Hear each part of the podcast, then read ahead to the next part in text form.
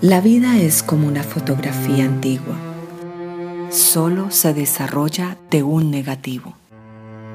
Experiencias que estremecen. Tristezas que opacan la alegría. Sentimientos que destruyen. Y la luz que lo cambia todo. Caminar entre luz y sombras. Por Aradi Vega un libro que te ayudará a dejar ese túnel sin salida. Adquiéralo en Amazon y en ebay.com.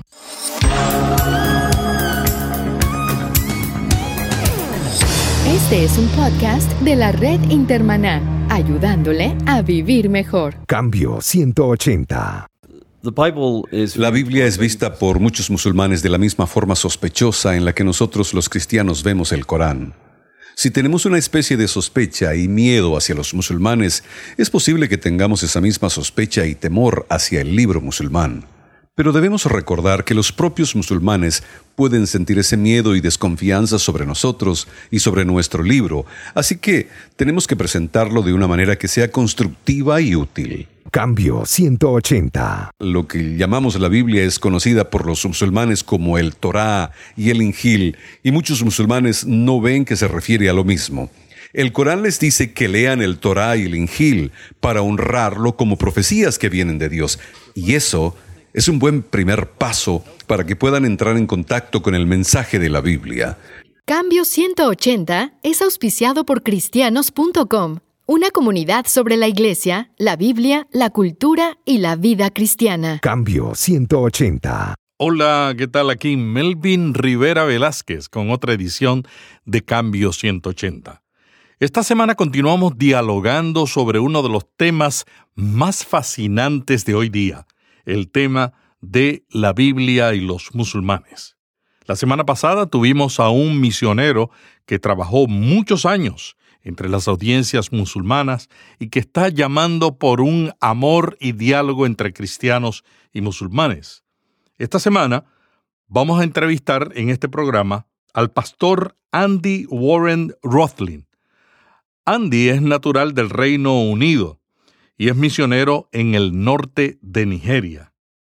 Andy es el consejero de las Sociedades Bíblicas Unidas para la audiencia musulmana. Este programa fue grabado en Etiopía, transcrito en Jamaica, traducido en Venezuela y doblado al castellano por el paraguayo locutor Alfredo Altamirano, funcionario de las Sociedades Bíblicas Unidas. Gracias, Alfredo, por esta gran colaboración. Andy, ¿cuáles son los conceptos erróneos que tienen los cristianos de los musulmanes? Creo que donde vivo uh, existe mucho miedo y ansiedad. Por supuesto, en mi área geográfica existe no solo el problema del terrorismo con Boko Haram, sino también con los otros movimientos terroristas conocidos en el mundo entero como los talibanes, el Al-Shabaab y por supuesto ahora con ISIS. La gente en general tiene un espíritu de miedo. Los cristianos están respondiendo a sus vecinos o a las personas en el transporte público o en la calle o en sus entornos en todas partes del mundo donde hay musulmanes con una actitud de miedo. Ese miedo se refleja en la manera como hablamos sobre la forma en que nos sentimos. También nos damos cuenta cuando alguien percibe si otras personas les temen. La realidad es que no nos sentimos cómodos si otras personas a nuestro alrededor nos responden con miedo. No es probable que nosotros, como cristianos, seamos capaces de comunicar la gracia de Jesucristo y de su amor cuando estamos dominados por este tipo de miedo. Andy, si los cristianos abandonan las ciudades, significa que estos nuevos fundamentalistas están logrando sus objetivos. Uh, Absolutamente. Si damos un paso atrás y nos retiramos por nuestro miedo, no somos representantes de Jesús, quien ha reclamado su dominio sobre toda la tierra. Si realmente Jesús es el Señor, tenemos que apoyar su dominio y declarar su condición de propietario de toda la tierra. Lo hacemos con humildad, lo hacemos en gracia abundante, lo hacemos con un espíritu de amor hacia los musulmanes individualmente, sabiendo que ellos tienen su propia historia individual. Cuando vemos a un musulmán en las calles de Londres o incluso en el norte de Nigeria, su historia no es necesariamente la historia de los talibanes, no es la historia de un movimiento terrorista aquí o allá.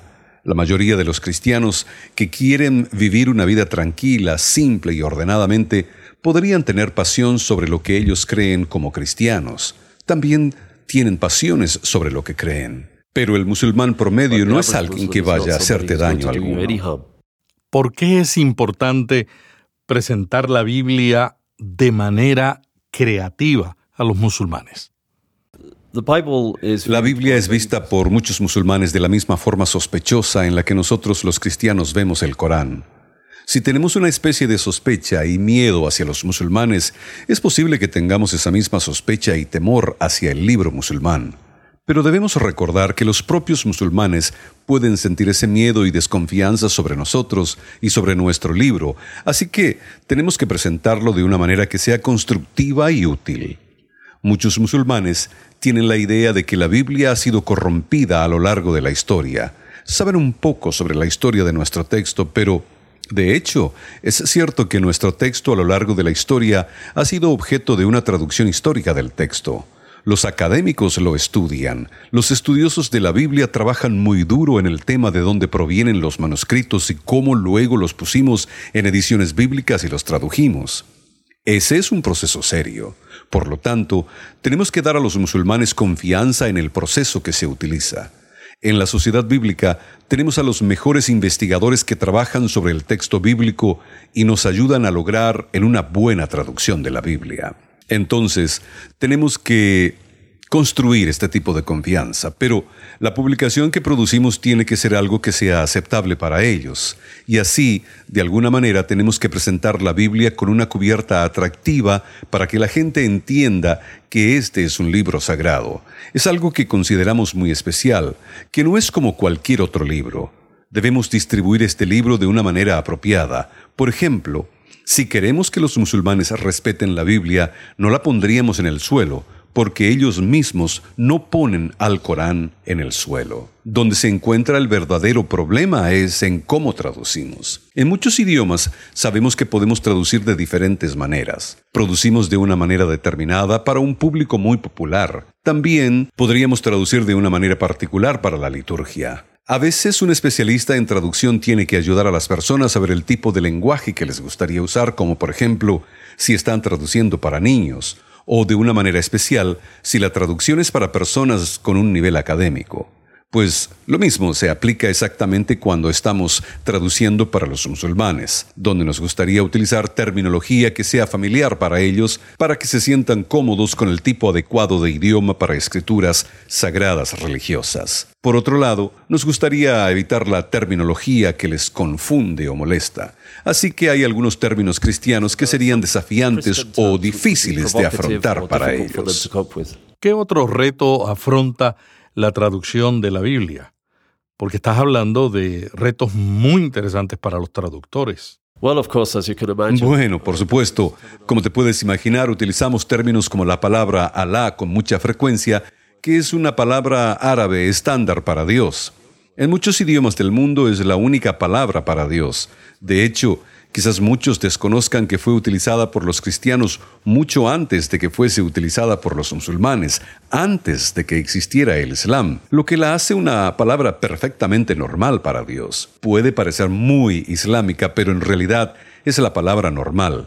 Incluso en algunos lugares donde hay otra palabra para Dios, esa es la palabra musulmana para Dios. Así que si queremos comunicarnos en su idioma y su lengua, entonces nos gustaría usar ese término. Lo mismo sucede con el nombre de Jesús. Eh, pronunciación en inglés, tal vez eh, Jesús, pronunciación en español, o Jesús, pronunciación francesa en algunos idiomas, pero si estamos presentando la Biblia a los musulmanes, nos gustaría utilizar el término Isa que es el término árabe para el nombre de Jesús. Aún hay algunos ejemplos más serios. Uno de los ejemplos que se ha convertido en uno muy conocido entre el público cristiano en los últimos años es la expresión Hijo de Dios. Si nos preguntan por este término a nosotros los cristianos, diríamos sin lugar a dudas que es un término muy preciado nos encanta y nos alegra mucho el hecho de que el propio Hijo de Dios haya venido a nosotros y se haya convertido en el Rey de la tierra, por medio de su sufrimiento y por medio de todo lo que ha hecho por nosotros. Que Jesús sea el Hijo de Dios para nosotros es una cosa maravillosa y muy conmovedora. Sin embargo, para un musulmán muy a menudo puede sugerir que Dios tuvo relaciones sexuales y dio a luz un hijo, que incluso para nosotros como cristianos es muy vergonzoso, e incluso para mí hasta decirlo. No nos gustaría decir eso, no creemos en eso. Eh, eso no es lo que queremos decir cuando decimos que Dios tenía un hijo. Sin embargo, si esto es lo que sugiere a los musulmanes, entonces nos gustaría encontrar maneras de expresarlo de manera diferente para no dar sugerencias falsas o dar falsas suposiciones. Queremos eliminar la falsedad de manera que la claridad llegue. Por eso es que los consultores de traducción de la Biblia y los traductores tratan de encontrar estrategias para expresar la verdad de una forma que no lleve a la gente a pensar en ese error. Andy, alguna gente se pregunta si haciendo eso se sigue siendo fiel al mensaje de la Biblia. Por supuesto. Trabajamos para las sociedades bíblicas. Representamos a iglesias cristianas e iglesias históricas e incluso las nuevas iglesias. Pero somos fieles a la verdad cristiana histórica. Somos académicos que estudiamos los textos bíblicos. ¿Cómo podríamos alguna vez distorsionarlo si somos primero leales, por supuesto, a nuestro Dios? Nosotros pertenecemos a Él y Él pertenece a su pueblo. Así que, por supuesto, que tenemos que ser fieles a ese texto. Es eh, solo la cuestión de expresarlo en formas que sean constructivas y claras para otras personas. En las sociedades bíblicas hacemos algo similar con las traducciones a lenguas indígenas. Cuando no hay una palabra en ese idioma, ustedes los traductores se fijan en la cultura para encontrar la forma en que la comunidad local expresa su idea. Significa que esta situación es muy similar. Absolutamente. Uh, Cuando las personas han sido sorprendidas e incluso sospechan del trabajo que hacemos en la presentación de la Biblia a los musulmanes, tenemos que alentarlos, mostrarles que en realidad el principio que utilizamos y la manera en que lo hacemos es el principio normal para cualquier idioma destino de traducción. En ese proceso de traducción tenemos principios y prácticas en la forma en que hacemos las cosas. Y esos principios son exactamente los mismos en nuestro trabajo cuando traducimos la Biblia para los musulmanes. Andy, ¿podrías compartir para la audiencia de Cambio 180 un poco sobre las Biblias y proyectos que están trabajando para audiencias musulmanas? Bueno, hemos hablado un poco sobre una audiencia de traducción musulmana especial, eh, que requiere traducir de una manera especial, pero otra cosa sumamente importante es la Biblia de estudio. Muchas veces nos gusta utilizar un texto común de la Biblia, el mismo texto de la Biblia que se utiliza para una comunidad cristiana en cierto lugar, pero Luego debemos agregar algunas notas de estudio en el margen, ya que quisiéramos ayudar a las personas a entender lo que significa cierta terminología dentro de un contexto cristiano. Damos una pequeña guía, así que damos ese tipo de estudio bíblico y podríamos usar varios otros tipos de ayuda con introducciones. Con bastante frecuencia, es muy útil poner al principio de una edición de la Biblia para los musulmanes algunas fotografías de los manuscritos antiguos. La Biblia fue traducida al árabe en el siglo IX, mucho antes de que la mayoría de las lenguas europeas occidentales alguna vez tuvieran su Biblia.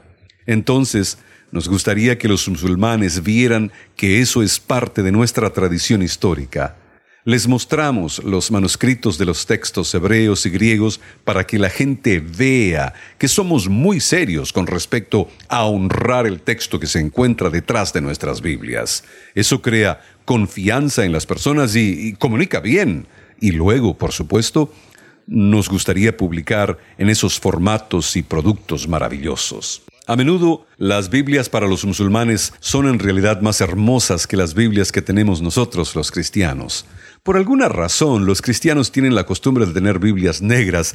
Yo realmente no sé por qué. ¿Por qué tenemos Biblias negras? Sin duda, la Biblia es un libro que celebramos, nos habla sobre nuestra mayor alegría y las ponemos con una cubierta negra. Bueno, para los musulmanes, diferentes tipos de reglas se aplican y les gustaría que la Biblia fuera de color dorado y tal vez de un color brillante, que sea una expresión de la estima que tenemos por él. Y nos encantaría de verdad tener una Biblia que exprese esa misma estima. Dado que en realidad lo que llamamos la Biblia es conocida por los musulmanes como el Torá y el Injil, y muchos musulmanes no ven que se refiere a lo mismo. El Corán les dice que lean el Torá y el Injil para honrarlo como profecías que vienen de Dios. Y eso es un buen primer paso para que puedan entrar en contacto con el mensaje de la Biblia. Y por supuesto, nuestra oración es que a través de esto se llegue a entrar en contacto con el mismo Señor Jesucristo, llegar a conocerlo y venir a honrar a Dios por medio de Él. La gente está escuchando y viendo malas noticias sobre musulmanes extremistas. Y por lo general, los cristianos en todas partes del mundo tenemos miedo. Me imagino que las personas que viven en zonas como el área en la que vives también están preocupados. ¿Debemos los cristianos tener miedo de traducir y distribuir la Biblia a los musulmanes? Of course, where I live, Uh, Por supuesto que donde vivo tengo que tomar una decisión. Ah, puedes decir que es una elección diaria, el vivir con miedo o vivir con confianza o con osadía. Creo que independientemente de cualquier lugar donde vengamos, estamos en contacto con varios tipos de miedo. Sin embargo, nosotros los cristianos tenemos que ser personas que viven en la fe, en la confianza en que en Dios nos ha llamado hacia Él mismo y que ha reclamado la tierra para sí mismo. Tener presente que Él es bueno, que nos va a proteger y gobernar sobre nuestras vidas que usará para su gloria. Así que creo firmemente que los cristianos tienen que estar, por así decirlo, en el frente de todo. No estar a la defensiva, ni cautelosos, ni preocupados por cada pequeña preocupación que tal vez haya en la vida. Es cierto que hay algunas preocupaciones muy grandes. Tengo hijos pequeños y vivo en un ambiente donde hay peligro. Muchos de nosotros lo hacemos, pero tenemos que vivir como la gente que tiene fe en Dios y la fe en su mensaje y la fe en su promesa, que cuando Jesús resucitó, Él nos atrajo a todos hacia Él. Así que nuestra confianza en eso tiene que resaltar todo el trabajo que hacemos, ya sea en nuestras iglesias o en las misiones o en las sociedades bíblicas. Andy, ¿qué recomendación tendrías para una iglesia o un pastor que quieren apoyar el trabajo entre los musulmanes? Mi primera recomendación sería que todos tengamos la actitud de que nuestro vecino musulmán es una persona como nosotros. Leemos en las escrituras que Jesús interactuaba con un romano, un cananeo, un samaritano, todos los que eran considerados enemigos de los israelitas.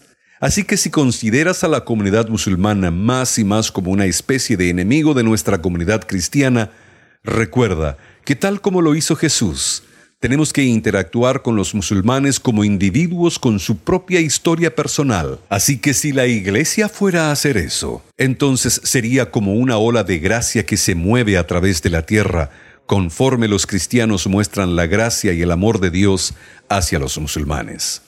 En cuanto a la misión real, el trabajo está involucrado, averigua más sobre lo que hacemos en las sociedades bíblicas, y por favor, sé una persona muy abierta para entender la forma en que trabajamos. Puedes estar seguro que tenemos estudiosos realmente serios que trabajamos en este tema tratando con toda nuestra integridad de ser fieles a Dios y al texto de la Biblia, expresando amor y gracia hacia los musulmanes para comunicarnos mejor. Pon tu confianza en nosotros, trabaja junto con nosotros, ven a hacer preguntas, comprométete con nosotros también a través de las universidades teológicas en las que trabajamos juntos por el presente trabajo de investigación. Y déjanos como iglesia movernos juntos de una manera unida y estar en pie delante de los musulmanes junto con la Biblia.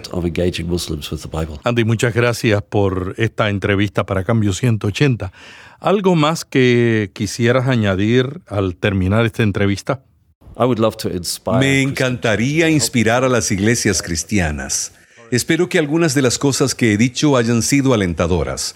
Confío en que la gente pueda encontrar más información y que de ser necesario se acerquen y nos pregunten si hay alguna manera en la que pueden ponerse en contacto con las sociedades bíblicas o con otras agencias que conozcan que están comprometidos con los musulmanes. Me encantaría que la gente pudiera simplemente saber más y ser alentados a seguir adelante, porque servimos a un Dios muy poderoso.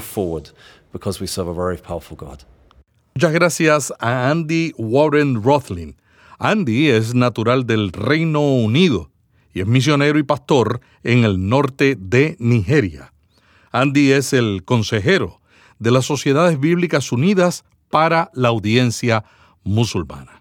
Hasta la semana que viene cuando continuaremos dialogando sobre el tema de la Biblia y los musulmanes. Hasta aquí Cambio 180. Cada semana, Melvin Rivera Velázquez dialoga con destacados invitados sobre temas de interés para pastores y líderes. Cambio 180 le ayuda a mantenerse relevante en un mundo cambiante. Si este podcast le gustó, vaya a iTunes y suscríbase para recibirlo automáticamente lo publiquemos. También déjenos ahí una valorización y comentario. Para más artículos sobre estos temas, visite cambio180.com. Cambio 180.